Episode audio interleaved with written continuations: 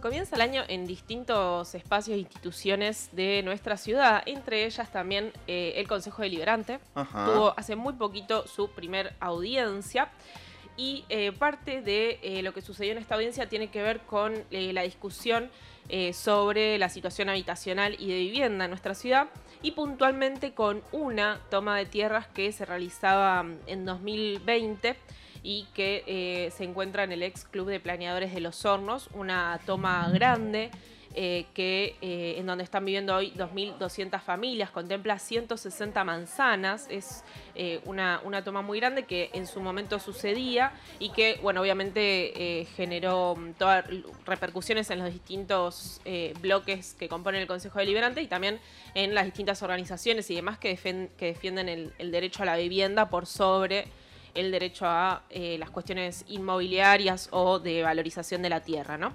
Bueno, eh, eso fue parte del debate en el Consejo Deliberante y para hablar sobre eso estamos en comunicación con la concejal Janina Lamberti. Janina, buen día, ¿cómo estás? Hola, buen día, ¿cómo están ustedes? y bueno, y a toda la audiencia que está del otro lado. Bueno, Janina, em, esto formó parte de la primera audiencia. Hubo una presentación por parte del Frente de Todos, de, su bancada, y por parte también de Juntos por el Cambio. Eh, sí, exactamente. El tema de, los zorros y escaneadores es un tema que, bueno, desvela la verdad a, todo el Frente de Todos, y por eso lo que hemos presentado es eh, un proyecto de ordenanza para que se constituya una mesa de trabajo que tenga obviamente representación del Ejecutivo Municipal en las diferentes áreas que competen, eh, planeamiento, seguridad, mm, eh, equidad de género, niñez, em, salud y también el, correlato en provincia ¿no? de las mismas áreas y poder trabajar en conjunto. Ese tema que recién he escuchado un pedacito de lo que vos decías, estas tierras, la verdad que tienen todo para hacer un buen proyecto de urbanización, porque son tierras fiscales eh, que fueron cedidas por el AVE de la Nación a provincia y, que están dadas todas las condiciones para que allí las personas que, que tomaron, que ocuparon esas tierras puedan eh, en el día de mañana escriturar y tener su terreno, teniendo en cuenta además que eh, en La Plata no, no sobran ese tipo de, de tierras que, son propicias para, el establecimiento y que el Estado de alguna manera suma una responsabilidad que tiene, que es esto de, generar suelo para tener eh, una vivienda digna, sobre todo en los sectores más vulnerables. En, La Plata hay más o menos 50.000 familias con déficit habitacional. De esas unas 35.000 el déficit es grave. Y bueno, como Estado nos, debemos, ¿no? Obviamente asumir esa responsabilidad y ver qué hacemos. Y estas tierras de creadores eh, cumplen las condiciones como para empezar, ¿no? Empezar a trabajar en esta problemática seriamente. Es un proyecto que fue declarado de interés municipal eh, el año pasado, en el 2020, por el municipio, eh, y en un primer momento había una una, una, una, uniformidad de criterios en donde en que eso se debería lograr urbanizar. Y bueno, evidentemente hubo un cambio de timón en el municipio, eh, creemos que fue luego de, del desalojo en Guerrita, que es completamente diferente igual a este, porque son, como te decía, son tierras fiscales. Pero bueno, aparentemente hay una cuestión ahí, es lo que yo entiendo a modo personal, en una cuestión más político-mediática de qué queda mejor en el discurso hacia quienes ellos les hablan, de hablar de que, es una toma ilegal, que es insegura, que hay narcotraficantes, bueno, una serie de cosas que fueron vertidas terriblemente en el, en el Consejo Deliberante, y así ha corrido el municipio del proyecto urbanístico. Y la verdad es que cuando se corre el municipio, el proyecto urbanístico, el proyecto urbanístico casi casi que no se puede llevar a cabo, porque el que tiene el ordenamiento primario del territorio es el municipio. El que tiene que aprobar la subdivisión del suelo, la resonificación de, esa, de, ese, de ese espacio, es el municipio. Y la verdad es que tiene hace un año el expediente parado. ¿Eso qué significa? Que no pueden entrar servicios, que la gente no va a tener agua, que la gente no va a tener luz, que la gente no va a tener gas el día de mañana, que no van a tener su escritura. Entonces, es muy grave que el municipio se corra de ese lugar y mire para otro lado. Con la verdad, la verdad que las excusas son mm, verdaderamente no no hay una no, una de las cosas que se vio en el Consejo Deliberante es que verdaderamente no tienen de dónde agarrarse, ¿no? Las, manifestaciones han sido de que habían hecho la inseguridad. Eh, y bueno, todos queremos combatir la inseguridad, todos queremos que, que, si hay alguien que está cometiendo un delito, eh, sea debidamente procesado y juzgado, eso no significa que vamos a abandonar todo un barrio porque uno, dos, tres personas cometen ilícitos en todo un barrio que está ocupado por más de mil familias, así que es como una cosa que no se entiende. Janina, ¿y qué eh, pretende hacer el oficialismo local? Ellos plantean que se desaloje.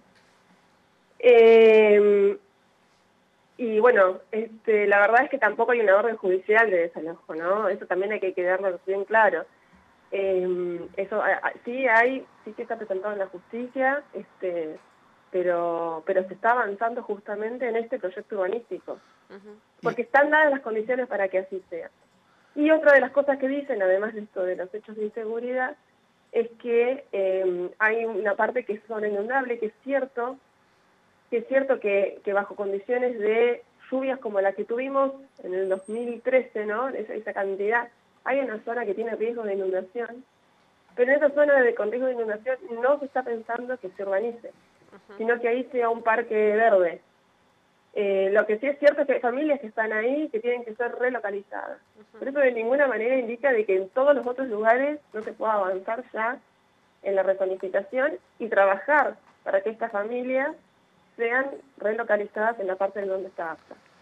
Eh, eso es lo que estamos proponiendo y lo que queremos es que el municipio se haga cargo de la parte que les toca y que podamos ir avanzando, porque cuando esto se dilata, y cuando el municipio no interviene, al contrario, interviene negativamente porque estigmatiza, estigmatiza la pobreza, estigmatiza la vulnerabilidad, eh, y, tratando de generar una connotación negativa en la sociedad respecto a esto que, estamos intentando, ¿no? que es dar más derechos eh, a, a sectores de la sociedad que están relegados desde hace años que son parte de lo que tenemos que hacernos cargo, que es la pobreza estructural que tenemos.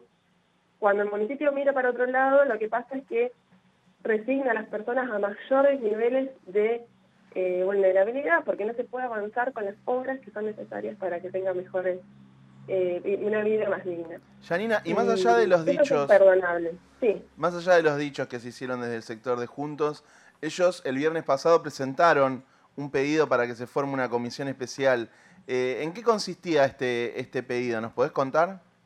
Sí, era una comisión especial de seguimiento, eh, creo que era así más o menos como la llamaban, de la toma o de la usurpación, creo que usaban ese, ese término que para nosotros está mal, porque no es una usurpación lo que hay ahí, sí es una ocupación, pero el término jurídico, y, lo explicó muy bien eh, Luis Arias, que lo tenemos ahí como concejal y que da muchas veces eh, grandes enseñanzas en lo que es jurídico, eh, no es una usurpación lo que está ahí, nadie tomó por la fuerza nada, era una tierra que estaba, no, estaba ni alambrada ni nada, fue una ocupación que luego obviamente se tomó y, se está trabajando en este proyecto. Pero bueno, hablaba de eso, de formar una mesa, una comisión de seguimiento de la usurpación de los hornos, eh, que esté integrada por concejales y concejales. Esta... No, dale, sí, sí, sí, no sé, no te quise... No, no, que, la verdad es que no prosperó, no prosperó, digamos, ni siquiera en el momento que llegó el punto para defenderse tampoco lo, lo, han, lo han retomado el tema y lo han defendido. La verdad que no sé a qué quieren llegar con esa comisión, pero en algún momento esbozaron de que había convivencia, incluso de concejales, concejalas, eh, con respecto a, a la ocupación de tierras, dijimos, miren, si hay algo se tienen que denunciar, vayan y denúncienlo, pero la verdad es que no hay nada, no hay una convivencia, sí hay una vocación de generar más igualdad y más derechos, y ante esa situación este, creemos que es necesario avanzar en el proyecto urbanístico. Eh, esta comisión no entiendo bien qué vendría a ser, de seguimiento, pero yo les explicaba que no tenía para mí sentido una comisión entre concejales y concejalas, porque acá lo que está fallando es la pata del Ejecutivo. Eso es lo que está fallando. Nosotros nos podemos juntar y hablar y discutir horas. Pero lo que está pasando acá es que la Secretaría de Planeamiento no prueba la rezonificación. A eso te quería, a eso te quería llevar. Eh, más allá de, del debate que se, esté, se pueda dar en el Consejo Deliberante, evidentemente hay una necesidad, un derecho que está siendo vulnerado. ¿Cuál sería la postura del Ejecutivo Municipal frente a esta demanda, frente a esta vulneración de derechos? Ya te digo, la postura hoy, eh, por lo menos mediática, es que se tiene que desalojar la toma de los hornos.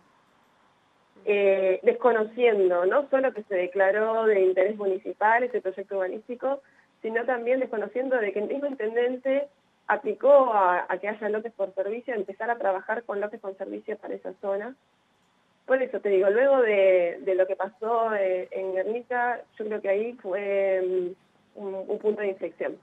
y, dejaron de quitar eh, o sea, quitaron todo apoyo, abandonaron a todas las familias de los hornos que están en saneadores, y no solamente a ellas, sino a toda la población de los hornos, porque cuando vos generas un núcleo de, pobreza y de vulnerabilidad extrema y el Estado no interviene, el Estado se corre, obviamente afecta a todo alrededor, no solamente a ahí, ¿no? Porque aparecen un montón de situaciones que se podrían evitar con más inclusión, con más oportunidades, asegurando de que los chicos tengan salud, que tengan educación, que tengan espacio de lugares de esparcimiento. Digo, cuando el Estado se corre, todo se descontrola. Em, y eso es lo que está, digamos, haciendo el municipio. Y te digo que la provincia está en soledad, continuando este proyecto urbanístico, pero hay cosas que no puede hacer si no está el municipio. Eh, se han abierto calles, se han puesto eh, tanques de agua, porque ya te digo, no puede entrar APSA porque no está la rezonificación que tiene que pagar el municipio. Pero sí ha puesto tanques de agua, eh, sí está trabajando ya en la división de los lotes, algunas familias ya fueron adjudicadas, el día de mañana van a poder titular.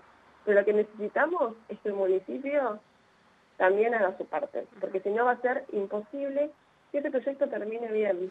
Y vamos a terminar otra vez con un barrio este, con, sin los derechos básicos asegurados. Y con respecto a, la organización interna que se ha dado del barrio, ¿qué nos puedes contar? Si hay asamblea de vecinos, si hay organizaciones que están impulsando el reclamo, ¿cómo viene eso?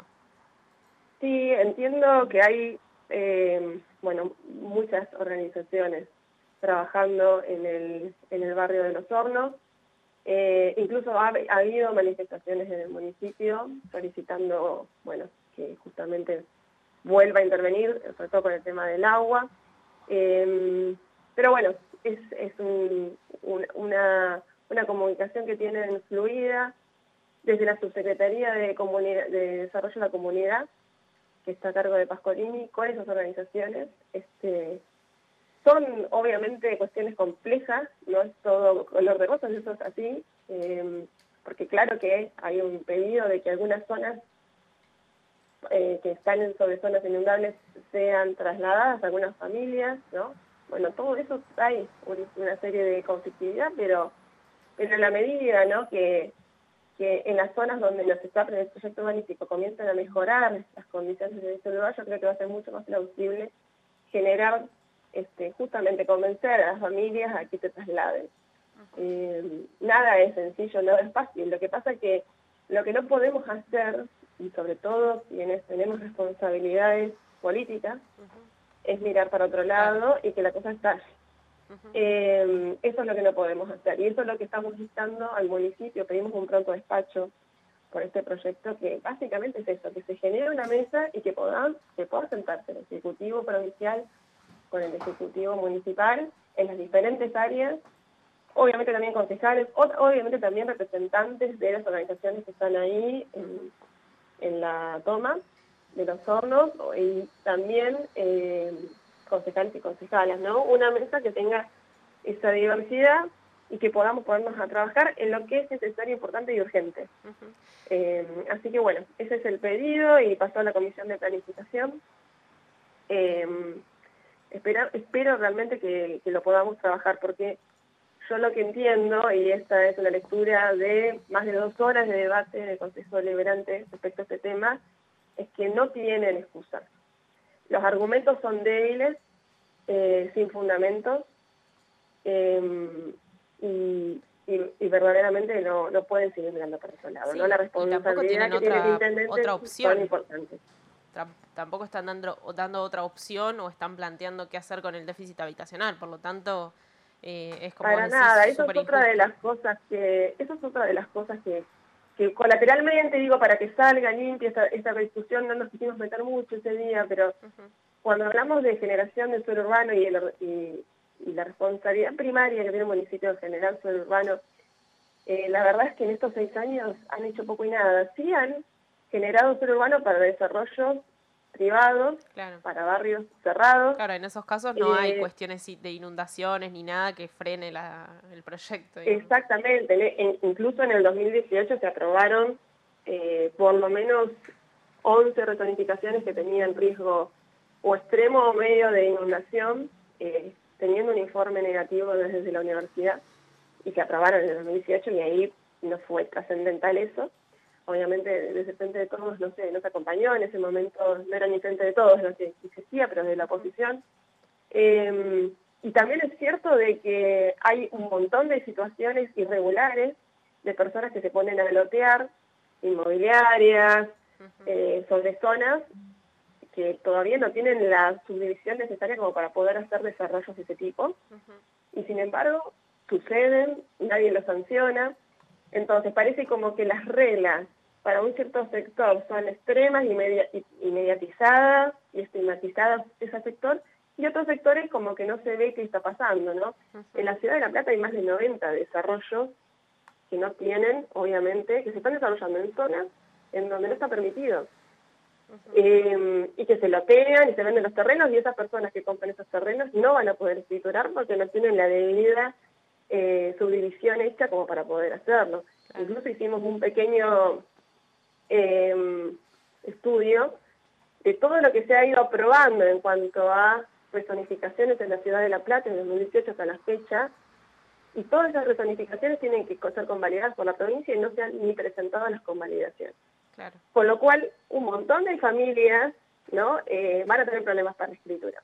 Entonces, la verdad es que el municipio, el ordenamiento urbano ha sido muy desordenado, sí ha tratado de beneficiar ciertos, ciertos sectores económicos eh, de la construcción, eso también es así, eh, aprobando zonas más o menos al azar, sin ninguna planificación previa, por lo menos no que se pueda visualizar, no que la puedan explicar, muchas de esas planificaciones fueron aprobadas entre gallos y medianoche, decimos, porque en la última sesión del año, en los diciembre, siempre nos viene un paquete de rezonificaciones que no le podemos dar el debido tratamiento, se aprueban utilizando obviamente la mayoría que tienen en el Consejo, nosotros nunca acompañamos estas rezonificaciones porque no le encontramos justamente el justificativo.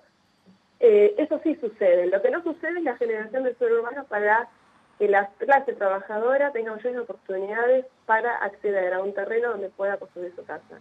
Generación de lotes con servicio. Eso no está.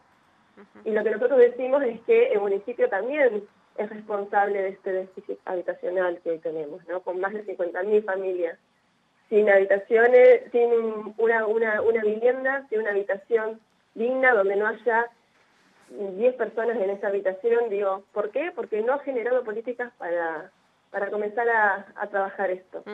bueno, Entonces, en este proyecto que se corra, verdaderamente es como que suma aún más a esta desidia del municipio de, no atender una situación que, está acá, que está acá, que está presente y que es innegable.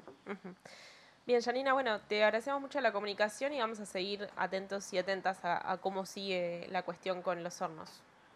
Buenísimo, bueno, muchas gracias a ustedes y bueno, cuando, cuando sea necesario ya saben que estoy acá para, para aclarar todo lo que, lo que pasa bien en el Consejo y difundir. Dale, muchas gracias.